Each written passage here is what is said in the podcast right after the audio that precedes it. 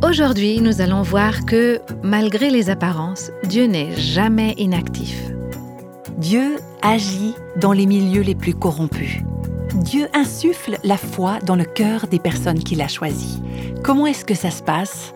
Eh bien ça, c'est un mystère. La manière dont Dieu régénère et sauve quelqu'un, c'est toujours un mystère. Comment ça s'est passé dans mon cœur? C'est un mystère. Vous écoutez Réveille nos cœurs. Dieu est partout. Ça veut dire qu'il est aussi dans les endroits que vous et moi, nous ne fréquentons pas d'habitude. Il est là pour conquérir le cœur des personnes qui se trouvent dans des situations désespérées. Nous allons en découvrir un peu plus dans cette série intitulée Rahab et le fil de la rédemption. On s'intéresse de très très près à la vie de Rahab. Si vous avez votre Bible avec vous, je vous invite à vous reporter au chapitre 2 du livre de Josué. C'est un chapitre qui est entièrement consacré à l'histoire de cette femme, Rahab, qui venait d'un milieu cananéen. C'était un milieu païen, méchant, immoral et corrompu. Et la dernière fois, on a donc commencé ce chapitre au premier verset, on a vu que Josué, fils de Nun, avait envoyé en secret euh, depuis Chittim deux espions en leur disant Allez, observez le pays et surtout la ville de Jéricho. Alors ils y sont allés, ils sont entrés dans la maison d'une prostituée qui s'appelait Rahab, et c'est là qu'ils ont logé. On a vu que ces deux espions venaient de l'est du Jourdain. Alors ils ont traversé le fleuve Jourdain à pied et puis ils sont allés à Jéricho, qui se trouvait à une dizaine de kilomètres à l'ouest du Jourdain, pour observer à quoi ressemblait le pays et comment étaient les gens de ce pays. Et c'est comme ça qu'ils se sont retrouvés dans la maison d'une femme nommée Rahab, qui était une prostituée. Alors on peut se poser la question, pourquoi les espions sont allés dans la maison d'une prostituée? La réponse est que on ne sait pas. On nous dit juste que c'est ce qui s'est passé. Alors c'est possible que cet endroit leur ait été recommandé en raison de sa commodité puisque cette maison était située sur le mur de la ville et elle était facile d'accès. Peut-être que les espions ne savaient rien de la personnalité du métier ou de la réputation de cette femme avant d'arriver chez elle. Ce qui est évident, d'autre part, c'est que deux jeunes hommes qui entrent dans la maison de cette femme, euh, ça ne risquait pas beaucoup d'attirer l'attention. Hein. Il est probable que beaucoup d'hommes entraient et sortaient assez fréquemment de cette maison. Et c'était certainement aussi un bon endroit pour recueillir des informations, et les espions recherchaient des informations. Et là, il y avait une femme qui avait beaucoup de contacts de par son activité. Il est probable aussi que sa maison était une sorte de halte pour les voyageurs qui venaient d'autres régions de Canaan, parce que la ville de Jéricho se trouvait sur une grande voie de communication. Il y a une route qui allait de Jéricho au nord de Canaan et une autre route qui allait au sud. Et les gens s'arrêtaient donc là et ils apportaient des nouvelles de ce qui se passait dans les autres régions de Canaan. Donc pour les espions, c'était un bon endroit pour échanger des nouvelles. Et Rahab, cette femme, leur donnerait probablement des informations sans trop poser de questions en retour. Il est clair que les espions ne voulaient pas devoir répondre à beaucoup de questions. La maison de cette femme était construite dans les murs même de la ville. Et si les espions avaient besoin de s'échapper rapidement, alors ils pourraient facilement sortir. Et c'est peut-être aussi pour ça que les espions avaient choisi cet endroit. On ne sait pas en fait, hein, ce ne sont que des suppositions. Mais une chose est sûre, c'est Dieu qui les a conduits vers cette maison, et chez cette femme en particulier. Dieu savait que dans cette ville dépravée, débauchée, une ville qui était mûre, entre guillemets, pour la destruction, mûre pour le jugement, il y avait une femme qui croyait en lui. Alors Rahab, elle ne savait pas grand-chose sur Dieu, mais sa foi reposait sur le peu qu'elle savait de lui. Et Dieu avait un projet pour la vie de cette femme. Dieu avait l'intention de racheter Rahab et sa famille de la destruction. Et par son intervention, même si l'action de Dieu à ce moment-là n'a pas vraiment été visible, eh bien il a dirigé ses espions vers la maison de cette femme où il leur est arrivé une histoire étonnante. C'est ce qu'on va lire maintenant dans les versets 2 à 6 de ce chapitre 2 de Josué. Quelqu'un dit au roi de Jéricho, les villes de Canaan, c'était des sortes de petits États en elles-mêmes, hein, elles avaient leur propre roi. On dit au roi de Jéricho, Voici, des hommes d'entre les enfants d'Israël sont arrivés ici cette nuit pour explorer le pays. Et le roi de Jéricho envoya dire à Rahab, Fais sortir les hommes qui sont venus chez toi, qui sont entrés dans ta maison, car c'est pour explorer tout le pays qu'ils sont venus. La femme prit les deux hommes et elle les cacha. Et elle dit C'est vrai que ces hommes sont arrivés chez moi, mais je ne savais pas d'où ils étaient. Et comme la porte de la ville a dû se fermer de nuit, ces hommes sont sortis. J'ignore où ils sont allés. Alors dépêchez-vous de les poursuivre et vous les atteindrez. Rahab avait fait monter les espions sur le toit et les avait cachés sous des tiges de lin qu'elle avait arrangées sur le toit. Alors pour bien situer le contexte, hein, j'aimerais préciser qu'il y avait à cette époque une forte tradition d'hospitalité. Même dans une culture païenne corrompue, on considérait qu'il était du devoir d'un maître de maison de protéger et de prendre soin de tous les visiteurs qui se présentaient chez lui, ou chez elle en l'occurrence. Mais Rab est allé plus loin que la simple obligation culturelle de faire preuve d'hospitalité envers ces deux hommes. Comme on va le voir, elle est allée jusqu'à risquer sa vie pour eux, et cela en toute connaissance de cause. Elle n'a pas hésité, elle a caché les espions sur son toit sous des tiges de lin. Alors le lin, il servait à fabriquer des fils et des toiles aussi. Et quand on l'avait récolté, on le mettait souvent à sécher sur les toits des maisons. Donc Rab fait monter sur le toit les deux espions pour les cacher sous ces tiges de lin. Et puis, elle envoie les messagers du roi sur une fausse piste. Et on verra par la suite qu'elle a aidé les espions à s'échapper de la ville après le départ de ceux qui les recherchaient. Et ce qu'on va voir surtout, c'est que ce qui l'a motivée à être tellement courageuse, c'est sa foi dans le Dieu que ces hommes représentaient. Voilà ce qui l'a poussée à mettre sa vie en jeu malgré tous les risques. Et là, il y a aussi une question qu'on peut se poser comme l'ont fait d'ailleurs de nombreux commentateurs de la Bible, hein, Rahab, quand même, elle a menti. Est-ce qu'elle avait raison d'agir comme ça, oui ou non? Est-ce que c'était mal? Est-ce que c'était bien de mentir comme ça? Alors laissez-moi vous dire tout d'abord que je suis convaincue que la question de savoir si c'était bien ou si c'était mal, c'est pas le point principal de l'histoire. Mais j'aimerais prendre quand même un petit moment pour essayer de répondre à ça, parce que c'est une question difficile. Et j'aimerais vous laisser réfléchir sur certains commentaires qui ont été faits. Il y a certains commentateurs qui estiment que ce que Rahab a fait était acceptable, vu les circonstances. Que c'était pas vraiment un mensonge, mais que c'était une tactique légitime pour repousser l'ennemi, et tout cela dans un environnement de guerre. Et il y a d'autres commentateurs qui, sans excuser le mensonge, se demandent ce que chacun d'entre nous aurait fait s'il s'était trouvé dans la même situation, hein, c'est-à-dire s'il nous était demandé de trahir un serviteur ou une servante de Dieu.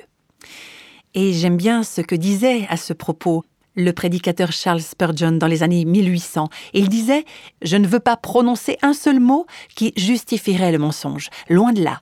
Mentir est une faute. C'est une faute, entièrement. Mais avant de condamner Rahab, soyez bien certains, soyez bien certaine que vous ne vous condamnez pas vous-même et demandez-vous d'abord ce que vous auriez dit ou ce que vous auriez fait dans de telles circonstances. Et la question est bel et bien ouverte. Et il y a aussi autre chose qu'il faut qu'on garde à l'esprit, c'est que Rahab était une cananéenne. C'est une femme qui avait grandi dans une culture qui n'avait aucune éthique. Elle n'avait aucun sens du bien et du mal. Dans cette culture, il était probable que le mensonge était une sorte de mode de vie. Et comme Rahab n'avait jamais été instruite dans les voies de Dieu, elle n'avait peut-être aucune idée que c'était mal de mentir. En fait, Rahab, elle était un petit peu comme un bébé dans la foi. Elle ne connaissait pas la loi de Dieu ni ses normes morales. Donc, même si les avis sur le sujet sont différents, en fin de compte, on n'a pas besoin d'essayer de justifier le mensonge de Rahab.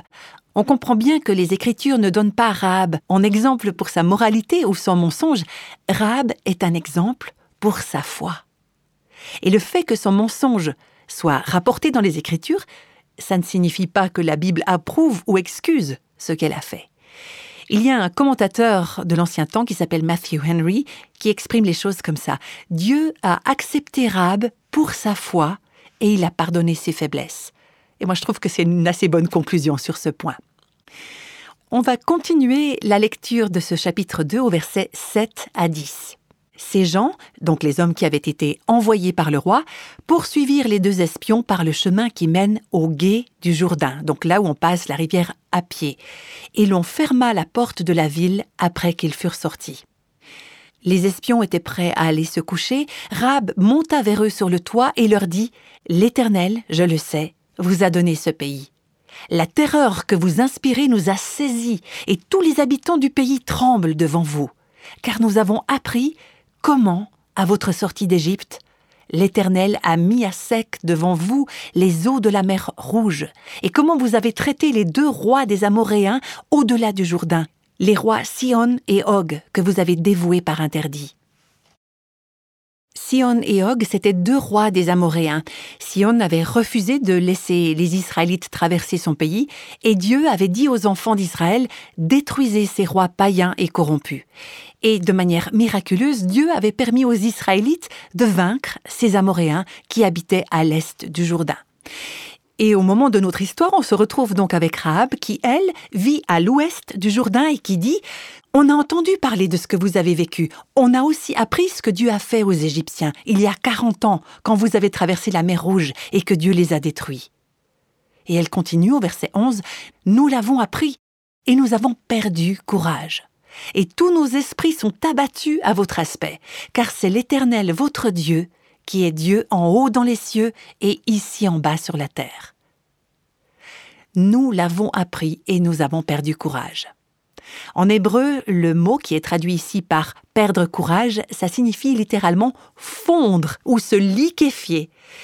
Rahab est en train de dire nos cœurs se sont liquéfiés. Il n'y a plus en nous la moindre trace de courage, la moindre force on a été tellement épouvanté, terrifié en apprenant ce que Dieu avait fait subir à vos ennemis, et littéralement, il n'est plus resté d'esprit à aucun d'entre nous. Et le mot esprit signifie littéralement souffle, le souffle de l'air hein, ou de la respiration. Ça nous a coupé le souffle, on avait de la peine à respirer. Car c'est l'Éternel votre Dieu qui est Dieu en haut dans le ciel et ici en bas sur la terre. Ça, c'est une déclaration plutôt remarquable hein, de la part de cette femme. Si on se rappelle qu'elle vient de Canaan, donc de ce milieu païen, corrompu, immoral, et qu'elle est elle-même prostituée de métier. C'est la première confession de foi d'une personne qui vient d'un milieu païen qui est rapportée dans les Écritures. Vous imaginez un peu la surprise de ces deux espions Ils débarquent dans cette maison et il découvre là une femme qui est devenue croyante à cause de ce qu'elle a entendu. Et on voit que Dieu avait travaillé dans le cœur de cette femme. Il avait planté dans son cœur une graine de foi, une graine de repentance, une graine de grâce. Et cette graine avait pris racine et elle commence déjà à porter du fruit. Rab appelle Dieu l'Éternel. C'est le mot hébreu Yahweh c'est pas un nom cananéen pour Dieu, hein, c'est le nom juif pour Dieu, c'est le nom de l'alliance personnelle qui se réfère au Dieu d'Israël, et Rahab l'appelle l'Éternel. Elle avait entendu parler de l'Éternel, et elle était devenue croyante en Yahweh, le Dieu d'Israël. Quelque part, à un moment donné, elle a réalisé que les autres dieux que toute sa vie on lui avait appris à adorer ne sont en fait pas des dieux, pas du tout, et que Yahweh est le seul et unique vrai Dieu. Tout ça, c'est contenu dans cette déclaration de foi qu'elle fait devant les espions. Et en reconnaissant que l'Éternel est le seul vrai Dieu, Rahab reconnaît que lui seul est digne d'adoration, digne de la soumission, de l'allégeance de tous ceux qui vivent sur la terre. Rahab connaissait la puissance de Jéricho. Et comme on va le voir, Jéricho était une ville bien fortifiée, mais Rahab savait que le Dieu d'Israël triompherait de Jéricho. Et c'est pour ça qu'elle dit Je sais que l'Éternel vous a donné le pays. Moi, je trouve ça assez surprenant. Quarante ans plus tôt, Caleb et Josué, qui faisaient partie des douze espions qui avaient été envoyés en terre promise, étaient revenus vers leur peuple et ils avaient dit aux Israélites Dieu nous a donné le pays. Mais à cette époque, personne ne les avait crus. Tout le monde avait douté. Et voilà maintenant que ces mots L'Éternel vous a donné le pays sont prononcés par une femme qui, toute sa vie, en tout cas jusque-là, a été païenne, une femme qui est dans le camp ennemi. Donc vous voyez l'ironie de la situation? À part Caleb et Josué, les enfants d'Israël ont tous été incrédules. Et pourtant ils connaissaient Dieu. Et voilà une femme qui n'avait jamais entendu parler de Dieu jusqu'à ces derniers jours, et maintenant elle croit en ce Dieu. Et elle dit aux espions, On a appris ce que Dieu a fait aux Égyptiens, on a entendu ce que Dieu a fait à ces rois amoréens à l'est du Jourdain. D'où vient la foi? La foi vient de ce qu'on entend, de ce qu'on écoute la parole de Dieu, de ce qu'on apprend sur ce que Dieu a fait. Cet épisode de la mer Rouge avait eu lieu 40 ans auparavant. Rab n'était probablement qu'une enfant à cette époque, mais elle avait entendu. Et Dieu lui a donné la foi pour croire que les histoires qu'elle avait entendues, même quand elle était enfant, étaient vraies. Elle avait entendu ces récits. On ne sait pas quand ces graines de foi ont pris racine dans son cœur. Mais c'était certainement avant que les espions arrivent chez elle. Peut-être que c'était juste quelque temps avant, on ne sait pas. Mais ce qu'on sait, c'est qu'elle a entendu ces récits, qu'elle les a pris au sérieux et qu'elle les a crus. Et a mis sa foi en ce Dieu, en l'Éternel. Tous les autres ont péri, mais elle, elle a été sauvée. Elle a été préservée de la mort parce qu'elle avait cru à ce qu'elle avait entendu. Et je trouve incroyable la manière dont l'Esprit de Dieu était à l'œuvre dans son cœur, la façon dont, à travers ces récits, il lui avait été révélé en elle le vrai Dieu, le Dieu vivant. Et c'était l'Esprit de Dieu qui lui avait révélé que les idoles que tout son entourage adorait et qu'elle-même avait adorées toute sa vie n'étaient pas de véritables dieux. Et les gens de son peuple, les gens de ce pays avaient entendu les mêmes récits il y en avait bien d'autres qui avaient entendu parler de la traversée de la mer Rouge par ce peuple hébreu, mais Rahab a été la seule à y croire. Et tout cela me rappelle, et c'est ça qui me touche, hein, c'est que Dieu est à l'œuvre dans des endroits qu'on ne peut même pas imaginer. Dieu agit dans les milieux les plus corrompus. Dieu insuffle la foi dans le cœur des personnes qu'il a choisies. Comment est-ce que ça se passe? Eh bien ça, c'est un mystère. La manière dont Dieu régénère et sauve quelqu'un, c'est toujours un mystère. Comment ça s'est passé dans mon cœur? C'est un mystère. Comment ça se fait que quand j'avais quatre ans, Dieu ait mis la foi dans mon cœur pour croire que Jésus était le Sauveur du monde et qu'il était venu pour me racheter de mon péché.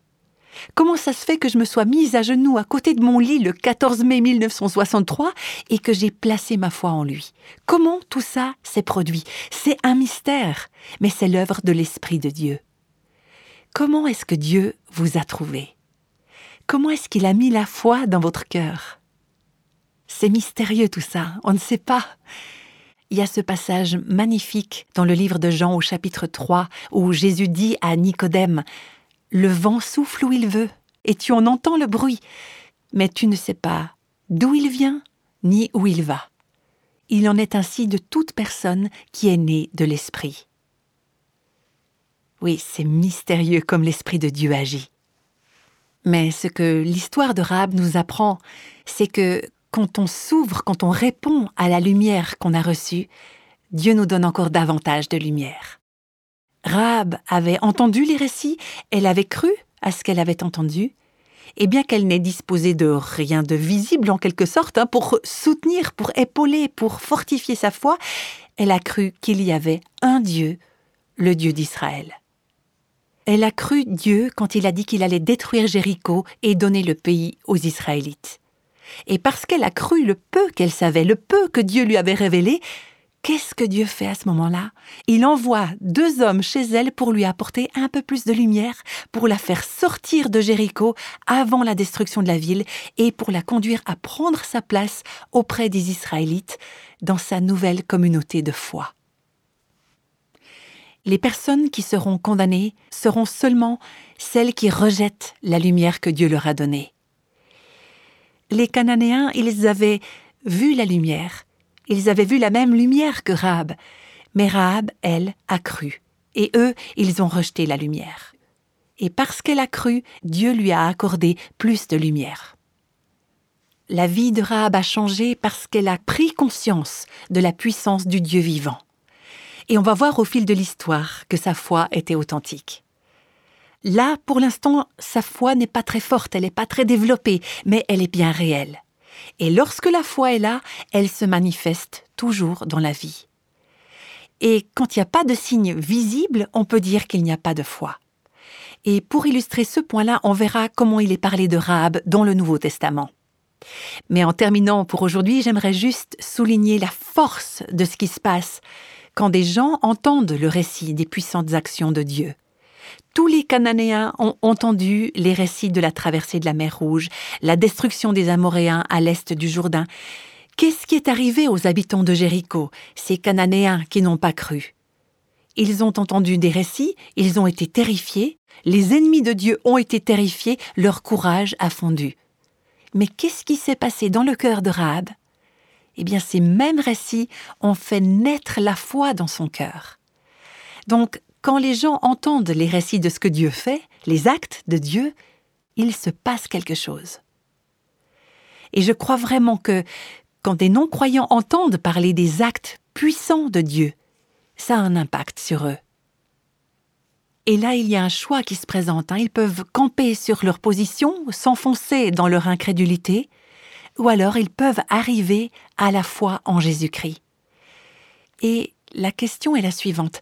Qu'est-ce que les non-croyants d'aujourd'hui, hein, de nos jours, dans notre culture, qu'est-ce qu'ils entendent dire de Dieu? Qu'est-ce qui les fait trembler? Qu'est-ce qui les terrifie comme les Cananéens ont été terrifiés? Qu'est-ce qui les pousse à croire comme Rahab? C'est une des raisons pour lesquelles je prie et que je demande à Dieu d'envoyer le réveil à son Église aujourd'hui. Parce que quand le monde perdu constatera que la main surnaturelle de Dieu agit dans son peuple et parmi son peuple, eh bien quelque chose se produira. Il y a certains qui seront terrifiés, il y en a d'autres qui vont croire, mais personne ne pourra rester indifférent.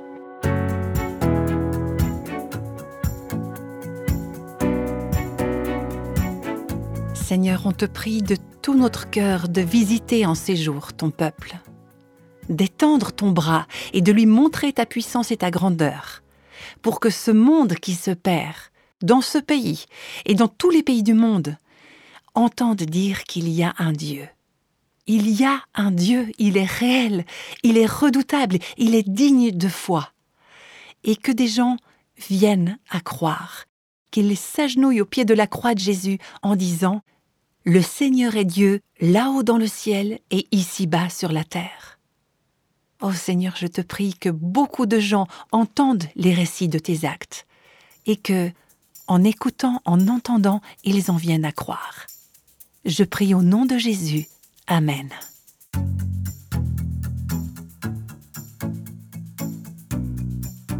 Dans notre prochain podcast, nous verrons à quel point ce que nous croyons est important.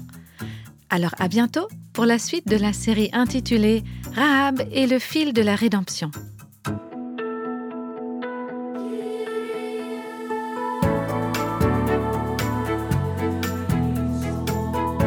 Les extraits de la Bible sont tirés de la version Louis II 1910. Réveille nos cœurs est le ministère francophone de Revive Our Hearts, initiative de Life Action Ministries avec Nancy DeMoss Volgemuth avec les voix de Christine Raymond et Jeannette Kosman.